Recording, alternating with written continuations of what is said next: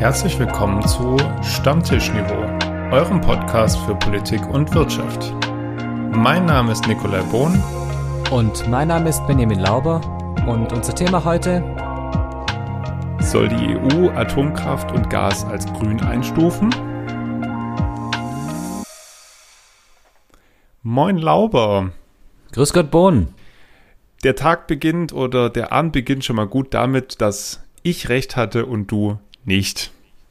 Naja, hin und wieder darf das auch mal sein, sonst fängst du ja an zu weinen. Hm, definitiv nicht. Erklär mal den Zuhörerinnen und Zuhörern, warum du gerade recht hattest. Also als äh, Hintergrundwissen, äh, schon jetzt nach knapp äh, ein paar Sekunden, ähm, wir haben ja immer ein, ein Vorgespräch zum, äh, bei der Podcastaufnahme. Äh, heute hat dieses Vorgespräch insgesamt 35 Minuten gedauert und äh, es ging darum. Von denen der Herr Bohn circa 30 gesprochen überhaupt, hat. Ach, erzähl doch jetzt wieder nicht so Blödsinn. Auf jeden Fall ging es darum, wer den Titel einsprechen soll und er meinte steif und fest, dass äh, ich das nicht machen muss, sondern er und äh, ich hatte wie immer recht weil wir das ja im Wechsel machen. Und äh, letztes Mal war ich der Meinung, hat er es gemacht, stellt sich raus, es war ich. Hm, ja. Ah, ja. Äh, aber ich bin auf jeden Fall dran mit dem unnützen Wissen der Woche. Da bin ich mal gespannt, was jetzt kommt. Und zwar, nur wenn ein Jahr mit einem Donnerstag beginnt oder endet, hat es genau 53 Wochen. Das ist, das, das ist wirklich spannend jetzt mal. Hm. Hm. Dieses Jahr begann es mit einem Samstag. Hat es keine 53 Uhr. Richtig, sondern 52. Warum das so ist? Hm. Nicht verzagen, Glaube fragen. Ja, nee, also kannst du machen, aber ich weiß es nicht. Ja, okay, schade. Ja, ich sagte ja nochmal. ich lese hier äh, nur vor, was in dem, in dem Buch drin steht. Ja, okay. Wir lassen es mal so stehen auf jeden Fall. Nicht an einem Donnerstag, sondern ich meine am Dienstag hat sich äh, unsere neue Außenministerin Annalena Baerbock mit ihrem Amtschef, mit ihrem russischen Kollegen Sergei Lavrov in äh, Moskau getroffen. Worum ging es, Benny? Es ging um Abschreckung und Annäherung, möchte ich sagen. In ganz im Sinne von Willy Brandt in mhm, gewisser Weise. Das wollte ich gerade sagen ja, also sie hat auf der einen Seite sehr deutlich gemacht, dass man bei bestimmten Sachen eine harte Linie fährt, also Ukraine etc. Sie ist ja auch auf dem Weg nach Moskau zuerst mal nach Kiew und äh, hat die Ukraine besucht und hat da auch nochmal die, diese Linie klar gemacht, äh, was schon auch ein Zeichen war, wenn man auf dem Weg nach Moskau in Kiew äh, äh, Halt macht. Und zum Zweiten hat sie aber auch sehr offen betont, dass man an einem ernsthaften Dialog interessiert ist man muss sie, muss sie jetzt ja nicht lieben. Ja, ähm, das ist ja auch völlig egal, ob man die Grünen wählt oder nicht, aber das Echo, was ja dann auch nach diesem Love-Up-Gespräch war, ja, sie hat Deutschland wieder völlig lächerlich gemacht und das kann ja nicht sein und Stärke beweisen, bla und hin und her. Und andere Stimmen, äh, eine mal exemplarisch, die des äh, Chefredakteurs vom Tagesspiegel, der auch ganz klar sagte, dass ihr halt in Moskau einfach ein seltenes Kunststück gelang, nämlich einfach ernsthaft Dialogbereitschaft zu signalisieren und gleichzeitig Härte zu demonstrieren, was in der jetzigen Situation schon äh, sehr schwierig ist. Und es war vor allem eine sehr direkte Kommunikation. Und das ist beeindruckend für jemanden, der so kurz da im Amt ist, das muss man einfach sagen.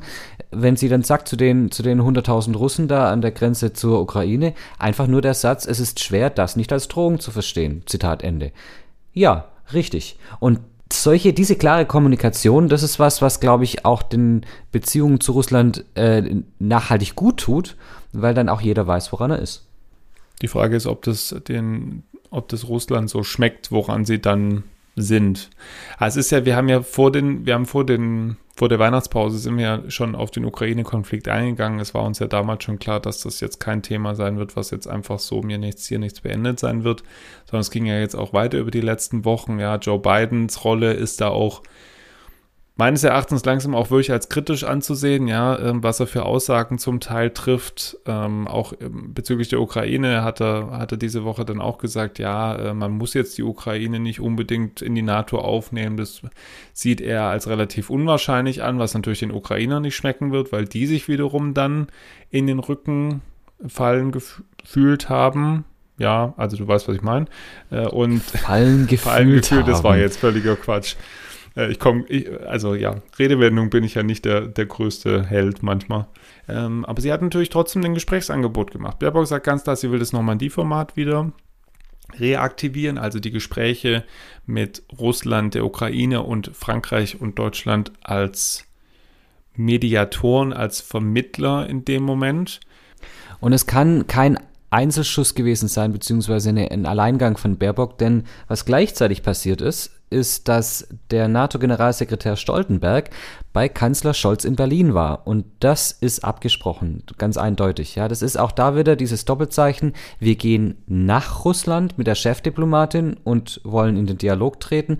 Aber gleichzeitig kommt die NATO zu uns, um zu signalisieren, hey, wir stehen in der NATO und äh, die NATO mit einer klaren Linie im, im Ukraine-Konflikt ähm, ist da praktisch der Verteidiger des westlichen, der westlichen Welt kann man, da kann man drüber diskutieren, natürlich, inwiefern das nicht, also dieses gegenseitige Drohen dann auch das Ganze nicht eskalieren kann, vielleicht. Das ist ja eine ganz andere Diskussion. Aber was man sieht, ist da eine klare außenpolitische Linie der neuen Regierung, die sich auch unterscheidet zu der Linie der Regierung davor. Und das ist das, was mich zum Teil so ein bisschen stutzend lässt, weil gebt doch den Leuten einfach mal drei Monate. Diese klassische 100-Tage-Regel finde ich eigentlich eine sehr schöne. Den erstmal drei Monate geben, bis sie sich reingefunden haben und bis sie die ersten Entscheidungen treffen konnten, die ersten Leitlinien gesetzt haben und gezeigt haben, in welche Richtung es geht. So, und bei Baerbock sind es ja auch erst ein paar Wochen rum. Jetzt lassen wir doch alle mal irgendwie arbeiten, genauso wie Karl Lauterbach äh, eine Chance verdient hat, äh, sich zu beweisen, genauso wie Marco Buschmann als Justizminister verdient hat, irgendwo sich zu beweisen, ja. Ähm, das, so soll das auch bei Baerbock sein. Unabhängig davon nochmal, ob man politisch auf der Linie der Ampelkoalition der Grünen ist, aber einfach ihr mal die Chance zu geben und dann kann man immer noch sagen, aus den und den Gründen und zwar sachlich Politik ist manchmal einfach viel zu unsachlich. Ja, wobei wir natürlich auch hier im, im Podcast manchmal zu unsachlich Ja, sind, okay. aber nur an ausgewählten Stellen. Richtig. Und nur wenn es um Verkehrsminister geht, Mm. die nicht mehr im Amt Dein sind. Freund Andi Scheuer? Ich möchte an die Steuer zurück, was soll ich machen? ich vermisse ihn. Er hat ein Loch in meinem Herzen hinterlassen. Oh, Laura. Ja, ich vermisse ihn wirklich, den Andi. Vielleicht findest du ja irgendwen noch, der, der die Lücke füllen kann. Ja, dann muss einfach du in Zukunft ein bisschen bescheuerter sein. Okay. okay. Gehen wir- Darf ich in dem Zusammenhang, weil ich vorhin meinte, so mit äh, Redewendungen bin ich jetzt nicht der, der größte Held. Ähm, ich habe heute, ich habe diese Woche gedacht, irgendwie, wir könnten doch mal auch eine neue Kategorie einführen, einfach im, im Einstieg zwischendurch, ähm, was Redewendungen angeht. Ich finde, manche Redewendungen werden entweder falsch benutzt oder irgendwie viele wissen nicht, worum es geht oder wo Gib sie doch mal ein. Beispiel. Ich mache jetzt mal ein Beispiel, nämlich zum Thema Baerbock und Lavrov und äh, dem, dem verdutzten Gesicht von Sergei Lavrov, äh, der sichtlich überrascht, überrascht war über das Auftreten von Baerbock. Ähm, Benny, woher kommt die Redewendung, jemandem nicht das Wasser reichen können? Oh, Lass dir das mal ist was eine schöne einfallen. Kategorie. Also, Ja, ne? jemandem nicht das Wasser reichen können. Ähm, kommt das im Mittelalter? Und zwar kommt es aus der Zeit in, aus der Zeit der Pest, äh, weil die Pestdoktoren hatten ja diese Masken mit diesen langen Schnäbeln an, äh, um die Pest fernzuhalten quasi. Und da, deswegen konnte man ihnen ja auch nicht nahe kommen. Wenn die also Durst hatten, konnte man ihnen kein Wasser reichen, weil man gar nicht bis zu ihnen rankam. Okay, der erste Teil war richtig gut und ab dann wurde es abstrus. Aber ich glaube, das ist auch Sinn und Zweck dieser, dieser Kategorie, dass es einfach abstrus wird. Also, äh, um das kurz aufzulösen, es geht ums Mittelalter und ähm, die Menschen aßen damals, anders als heute, ja hauptsächlich mit ihren Händen und danach mussten sie ja irgendwie ihre Hände auch wieder waschen.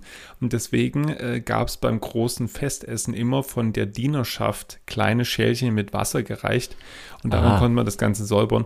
Und manche, ähm, ja, ähm, durften das halt nicht. Ja, also nicht allen durften, nicht alle Diener in der äh, Schaft durften eben laut Rangordnung nicht allen Ach, das. Wasser reichen. Nicht alle Diener in der Schaft Ach, durften oh das Gott, was ist denn heute Das los? ist- das ist, das ist eine, eine Formulierung, die ist ja so Die grandios, grazil. Oh gerade Gott. schon. Aber das ist eine schöne Kategorie, können wir wirklich dazwischen drin rein ähm, Sehr gerne. führen oder einführen, nicht reinführen. Benny, du, du darfst an. dich jetzt nicht von mir anstecken lassen mit Scheißlabern, wirklich nicht. Reinführen ist immer fast schon wieder in der Kategorie Peniswitze. Nein, bitte keine Aber- Peniswitze. Äh, Aber wir äh, machen weiter mit, ja, mit was machen wir weiter? Wir machen quasi mit, nicht mit, wir machen was mit, mit was Analem quasi weiter. Mit Gas lassen. Och, komm schon. Ach komm, Ach, der war nicht, komm. ja, ein bisschen schlecht Der, war er, der, der war wirklich, also komm schon, wirklich.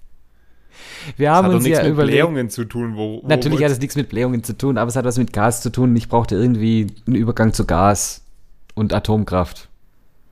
Richtig, so. Die EU will Atomkraft und Gas als umweltfreundlich einstufen, wo sich jetzt erstmal viele in der Öffentlichkeit gedacht haben, hä, also, hm? Man braucht wirklich, um das verstehen zu können, ein wenig Hintergrundwissen. Hintergrund, Hintergrundwissen. Im Europäischen Parlament wächst der Widerstand gegen die geplante EU-Einstufung von Gas- und Atomkraft als klimafreundlich.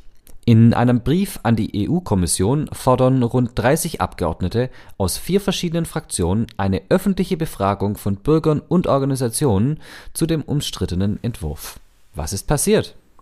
Gemeinsam mit Frankreich hat sich Polen bei der EU-Kommission dafür eingesetzt, dass Investitionen in Atomenergie auf dem Finanzmarkt als nachhaltig und grün gelten.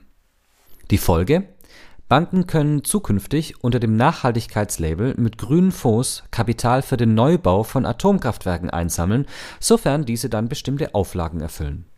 Während in Deutschland am Ende diesen Jahres auch noch die drei verbleibenden Atommeiler abgeschaltet werden, will der französische Präsident Macron in diesem Jahrzehnt eine Milliarde Euro in Mini-Reaktoranlagen investieren. Wenn der Plan der EU-Kommission tatsächlich durchgeht, kann Macron mit zusätzlichen Geldern für eine Technologie rechnen, die das grüne Etikett wahrlich nicht verdient hat. Zudem gibt es die Befürchtung, dass die polnische Regierung wegen der neuen Regelung auch auf öffentliche EU-Gelder zurückgreifen könnte, um das vermeintlich nachhaltige Atomkraftwerk im Norden des Landes zu finanzieren. Die EU-Kommission hat eine Frist bis zu dieser Woche angesetzt. Danach beabsichtigt sie, den vorgeschlagenen Rechtsakt vorzulegen. Dieser kann dann noch vom EU-Parlament oder mindestens 20 EU-Ländern abgelehnt werden. Es ist aber unklar, ob die nötigen Mehrheiten dafür noch gefunden werden könnten. Die Aufnahme von Erdgas in den Nachhaltigkeitskatalog wirft wiederum ein Schlaglicht auf die Bundesregierung, die bei den Brüsseler Gefeilsche um künftige Milliarden ebenfalls keine glückliche Rolle gespielt hat. Schon die frühere Bundeskanzlerin Angela Merkel hat im vergangenen Herbst wenig unternommen, um in Brüssel gegen die Vergabe des Nachhaltigkeitssiegels an die Kernkraft zu intervenieren. In dem Wissen, dass Deutschland noch auf Jahre hinaus vom Erdgas abhängig sein wird. Sie wollte deswegen das Gesamtpaket nicht gefährden. Vor diesem Hintergrund hat sich auch Merkels Nachfolger Olaf Scholz beim letzten EU-Gipfel bemüht, den Streit um das grüne EU-Siegel kleinzureden. Scholz bezeichnete die Auseinandersetzung, die auch zur Belastungsprobe der Ampelkoalition wird, als Zitat ein kleines Thema in einer ganz großen Frage. Zitat Ende. Für die Bundesregierung bleiben nun nur noch drei Optionen. Sie können sich erstens bei der Entscheidung enthalten, zweitens gegen den Rechtsakt stimmen oder drittens sich Österreich anschließen und eine Klage beim Europäischen Gerichtshof einreichen. Das Thema spaltet die Länder Europas. Meinung. Meinung. Nick, ein, ein wahres Spalterthema, wie es bei der Atomkraft halt so läuft. Das manchmal. ist jetzt schöner. Gell, das ist ein schönerer Übergang als davor. Ich gebe mir Mühe. Ich äh, möchte ja deinen hohen Ansprüchen, was die Übergänge angeht, auch gerecht werden. Besser ist. Ja, Nick, aber wie ist es denn? Ist, ist Atomkraft nachhaltig und grün? das, was ich sozusagen mir angeeignet habe an Wissen, ist ja, dass ja nicht der Teil der Stromerzeugung an sich das große Problem ist. Das war ja auch der Grund, warum Kernenergie jahrzehntelang auch bei uns das Mittel der Wahl war, um schnell, kostengünstig und immer jederzeit verfügbar Strom zu erzeugen. Das, was jetzt ja nun das große Problem darstellt, ist ja die Entsorgung und dementsprechend auch die Zwischen- und Endlagerung von dem Atommüll, den man am Ende einfach am Ende dieser Brennstäbe halt noch übrig hat. Ja, dementsprechend jetzt natürlich die Suche nach einem Zwischen- und Endlager in Deutschland ist ja seit Jahren und Jahrzehnten immer wieder ein Thema gewesen. Man kommt da nicht weiter trotz dessen, dass man jetzt ausgestiegen ist und andere Länder rum, wiederum sagen, ja, das ist uns relativ egal, irgendwo in der Savanne wird man schon einen Teil finden, wo wir das Zeug ein paar hundert Jahre verbuddeln naja, eher ein paar hunderttausend Jahre, das ist ja das Problem Oder bei, so, genau. bei den Uranstäben, dass die viele, viele, viele hunderttausende von Jahren, oder zumindest tausende und zehntausende von Jahren noch strahlen. Äh, ja, in der Tat ist es natürlich so, dass diese, dieser Müll, einfach ein Riesenproblem ist, aber bei der Stromproduktion ist es so, dass eigentlich die Kernspaltung an sich kein CO2 produziert. Und die Argumentation der Befürworter von äh, Atomenergie als sogenannter Übergangsenergie äh, ist eben genau das. Wenn man selbst sogar den Uranabbau mit reinnimmt und den Bau und den Betrieb von Atomkraftwerken, dann und da entstehen hier Treibhausgase, ganz logischerweise, auch mit, äh, der, mit dem Transport vom Uran und so. Dann sind Berechnungen so, dass, dass gesagt wird, ähm, das wird immer auf Kilowattstunde Energie umgerechnet. Bei Kohle reden wir da von 800 Gramm pro Kilowattstunde, 800 Gramm CO2. Bei der Windkraft sind wir bei 17 Gramm CO2, also viel, viel, viel, viel, viel, viel weniger. Bei der Atomenergie inklusive Bau und allem sind wir bei 18 Gramm, also quasi so wie die Windenergie. Und das ist natürlich ein schlagkräftiges Argument. Wenn es um CO2 geht bei der Erderwärmung, dann kommen wir eigentlich, so das Argument, nicht um Atomkraft rum, weil wir können nicht alles mit Erneuerbaren abdecken. Zumindest im Moment nicht. Und das ist dann auch der Grund, warum jetzt ja auch Frankreich und Polen und dazu gehören auch andere Länder, Tschechien, Slowakei sind diese Gruppe der EU-Staaten auch dabei, ähm, die da halt sagen, okay, äh, wir belassen es da dabei und wollen da den Fokus drauf setzen. Und die Perspektive, die ich jetzt auch noch aufmachen will, es sind nun mal dieses Jahr auch Präsidentschaftswahlen in Frankreich. Und das ist natürlich auch für Macron im Kampf gegen äh, Marine Le Pen vom, vom Front National in Frankreich. Ähm, sollen wir noch mal kurz was sagen? Kannst du kurz was sagen, Front National, wie man den einordnen kann für alle, die es nicht kennen? Front National ist im Prinzip die AfD Frankreichs, wenn man es genau nimmt. Also eine, eine rechte ähm, Partei, also vom rechten Spektrum, äh, mit naja, also rechtspopulistisch ist, glaube ich, das, äh, das Wort, mhm. mit dem man es umschreiben kann. Um dann meinen Punkt sozusagen zu Ende zu machen. Und davor fürchtet sich Macron natürlich, ja, und deswegen ähm, ist es schon erst unter Druck, aus meiner Sicht. Und äh, mit dem Thema kann man auf jeden Fall unter anderem punkten in Frankreich, ähm, weil wozu sonst bauen sie ein Atomkraftwerk in die einzige Landzunge die es Richtung Norden nach Belgien noch gibt. Also nochmal, die grundsätzliche Frage ist die, wenn wir auf den Weg hinwollen zu praktisch nur einer Null-Emission bei der Stromproduktion, wenn wir CO2-neutral sein wollen als Land, was, wie kommen wir an Strom? Weil wir brauchen Strom. Gerade als Industrieland kommen wir da nicht raus. Wir haben einfach, dass wir ein bisschen mit Zahlen mal arbeiten. Im Moment äh, letzte, letzte Stand, der mir bekannt ist, äh, 50,5 Prozent der Stromerzeugung wird durch erneuerbare Energien gemacht. Also die Hälfte. Und der steigt kontinuierlich an. Wir hatten, wenn man es jetzt von, äh, von Kilo, Milliarden Kilowattstunden angeht, hatten wir in 1990 irgendwas im Bereich von 20 und jetzt im Verlauf dann geht es hoch bis zu 246 Terawattstunden. Also wirklich ein massiver Ausbau, vor allem die Windkraft mit 27 Prozent an dem, an dem gesamten Strommix in Deutschland ist da das Rückgrat der, Ener der erneuerbaren Energien. Und wenn man jetzt vergleicht, die Kernenergie ist im Moment noch bei 12,5 Prozent.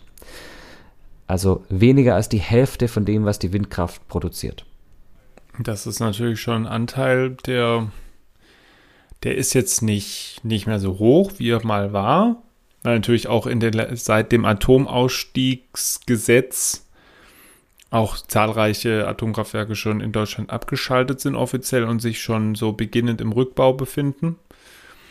Aber klar, inwieweit man das weiter als Brückentechnologie braucht, deswegen hat man den ja so weit nach hinten verlegt, auch wenn es da unterschiedliche Meinungen gibt, dass zu spät ist, vor allem wenn man jetzt guckt, ähm, auch, also das ist ja dann die Diskussion bei Kohle und Gas vor allem, inwieweit man eben da, wenn man das nicht, da nicht früher rausgeht, dass man dann auch die CO2-Ziele nicht erreicht, die man eigentlich erreichen will.